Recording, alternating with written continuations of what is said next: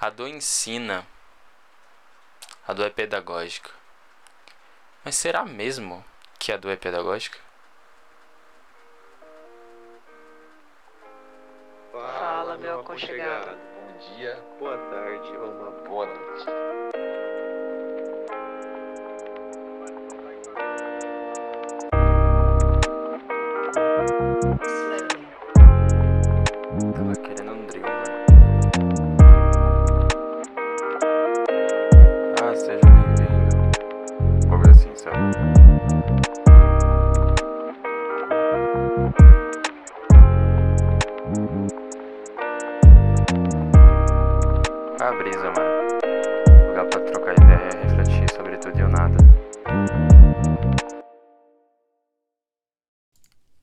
A dor é verdadeiramente pedagógica? Eu acreditei nisso por alguns anos e hoje eu posso atestar que não é racional essa afirmação. Afinal, o que, que a dor ensina? No momento da dor, independente da natureza dela, tudo que se quer é suprimir, deixar de sentir ela, apagar ou dormir até ela passar. A dor é insuportável e a gente só quer fugir dela. O que tem de aprendizado nesse momento não é nada, na verdade, esse é o momento da prática. Quando a dor chega, é o momento perfeito para usar o seu controle emocional, manejamento de estresse, reconhecer seus limites, saber comunicar melhor e etc. Todas aquelas habilidades. Mas na dor, você usa o que já aprendeu para suportar melhor o incômodo. E é claro, até onde você consegue suportar racionalmente. Só que ao expandir essa percepção de que a dor incomoda e ela é um incômodo, é possível refletir sobre outras dores menores, os pequenos desafios inconvenientes e incômodos da rotina. Essas pequenas dores nos estressam e tiram a paciência, nos fazem menos tolerantes, menos empáticos e mais egoístas. Só pensamos na nossa necessidade, no nosso conforto e bem-estar. O incômodo, tal qual a dor, é um antolho na sua percepção da realidade, um filtro onde só se enxerga o próprio umbigo. E se você não sabe, o antolho é aquela viseira usada para focalizar a visão dos cavalos, para olhar só para frente. O incômodo e a dor nada ensinam. Na verdade, eles são o melhor palco para colocar em prática a sua essência, teu domínio próprio e compreensão dos outros à sua volta. A única lição disso é a reflexão após a dor e o incômodo. Isso é se você tiver essa visão. Perguntas como: será que minhas reações foram as mais adequadas? Fui grosseiro arrogante com alguém só porque eu estava incomodado ou com dor? Eu fui negligente ou egoísta por estar mal? E não só refletir sobre o que fizemos a terceiros, eu acho que é ainda mais importante perceber o que fazemos e pensamos sobre nós mesmos nesse momento, sabe? Então, se perguntar, eu fui arrogante comigo mesmo? Negligenciei algumas necessidades por causa de uma outra que estava incomodando? Negligenciei minhas vontades, meus valores e fui contra meu valor, meus valores de vida por causa de um incômodo, por causa de um estresse? E só quando a gente analisa essas ações e reações que a gente consegue tornar a dor minimamente pedagógica. Ou melhor, o momento de dor. Porque a dor em si não traz benefício nenhum. Enfim, eu quis trazer essa reflexão aqui porque eu passei por uns momentos incômodos e dolorosos em dezembro e janeiro de 2023, né? Dezembro de 2022 e janeiro de 2023. E eu parei para desfazer algumas certezas que eu tinha sobre a vida e essa é uma delas. E eu cheguei nessa nova conclusão: a dor não ensina nenhuma pessoa indisposta. Às vezes a dor torna as pessoas ainda mais egoístas. Passar por incômodos e momentos ruins melhoram as almas humanas, é o que a gente normalmente pensa. Ah, a pessoa vai passar por experiências ruins, então ela vai ficar mais gentil, ela vai ser mais empática. Mas não. Gente ruim, quando passa por momentos assim, momentos incômodos, estressantes e dores, na verdade, essas pessoas estão entrando numa faculdade ou até mesmo uma fábrica de filhos da puta. Essa é a nova lição que eu tirei para mim, que na verdade a vida é, a vida é pedagógica. Já cansamos de ouvir essa frase, mas acontece que para aprender as coisas é necessário estar consciente disso e disposto a refletir sobre seus padrões e ações.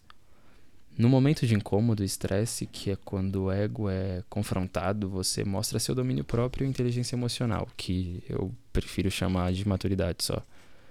No momento de dor, que é quando seu corpo ameaça te matar se, não, se tu não cuidar da saúde e não fizer nada, você deixa derramar um pouquinho da essência da sua alma.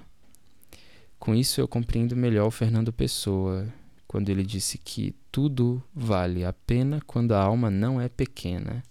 É porque para a alma pequena, qualquer coisa não vale nada, não causa mudança nem aprendizado. A alma pequena tem uma essência minguada e a tendência desse tipo de alma é continuar assim até um dia em que a pessoa ou morra ou desperte e mude a sua cosmovisão.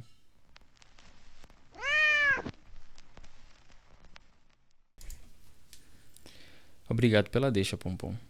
Bom, se você ficou até aqui, eu quero que você saiba que o episódio já está acabando. E aqui eu já gostaria de trazer esse aviso. O Corre a Brisa está mudando um pouco a proposta.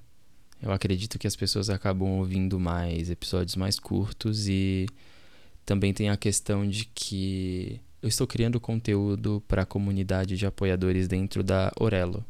E aqui já fica o convite para você que já me ouviu falando sobre eles ou não conhece, a Aurelo é uma plataforma de streaming que ajuda os criadores de conteúdo a fazerem seu trabalho. Então, eles promovem uma monetização pequena por play e também ajuda a gente a criar uma comunidade de apoiadores e a gente pode criar conteúdos exclusivos para essas pessoas que apoiam. Eu já estou criando uns conteúdos e já tem conteúdos disponíveis para apoiadores lá. Inclusive o episódio de janeiro que foi o mês de férias. Não saiu nada aqui, mas eu fiz um episódio para lá com minha namorada. E já fica o convite para você conhecer os nossos planos de apoio. Se eu não me engano, começa com 3 reais ou 5. Tenho que verificar isso aí. Mas com um valor muito mínimo, você consegue já fazer parte da comunidade, ler os textos, participar de alguma discussão e ouvir os episódios exclusivos. E bom, eu escrevi esse texto aqui que eu compartilhei com vocês. Era para ele ser um roteiro, mas esse episódio acabou se tornando um, uma leitura meio que comentada de um texto que eu escrevi recentemente, porque eu tive experiências meio ruins assim em dezembro e janeiro e agora em fevereiro eu tive que fazer um canal. Em dezembro eu tive covid e foi bem na semana do Natal, eu não pude eu não pude passar com a minha família e tive que ficar trancado em casa. Enfim, foi um negócio bem complicado. E assim, eu escrevi esse texto sobre dores e maneiras de enfrentar a dor, porque eu acredito que a vida adulta seja um grande gerenciamento de dores, e não só dores físicas relacionadas à saúde, mas também dores emocionais e estresses. Eu acho que a vida adulta é ter maturidade para lidar com esse tipo de coisa, tá ligado? Mas enfim, é, voltando ao que o podcast vai acabar se tornando, eu estou pretendendo cortar um pouco né, o tamanho dos, podcast, dos episódios, porque eu acabo divagando demais e às vezes eu perco um pouco o fio da meada. E também porque eu acredito que dê para reter mais a atenção do público. E isso é melhor. Porque eu tava vendo as estatísticas, né? E Assim, tem uma galera que escuta até a metade e só volta depois de uns meses para terminar o episódio, porque meia hora, eu confesso, é um pouco grande demais. Mas enfim. Me diga o que você acha, eu vou tentar deixar uma perguntinha do Spotify. Se você gostou ou não de, desse novo formato. É, e aí você me fala. Enfim. Tô ficando por aqui.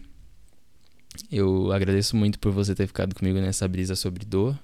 Não é um assunto que eu realmente tenha estudado para valer, mas é um tema que fere a gente em diferentes níveis e a gente está na vida vivendo e viver também tem muito a ver com sentir dor. Para crescer e amadurecer, a gente sente dor em diversas áreas. E, enfim, me responda aí no Spotify. E vá conhecer a comunidade do Qual é a Brisa na Aurelo, viu? É isso. Muito obrigado por ter ficado comigo nessa brisa e até a próxima.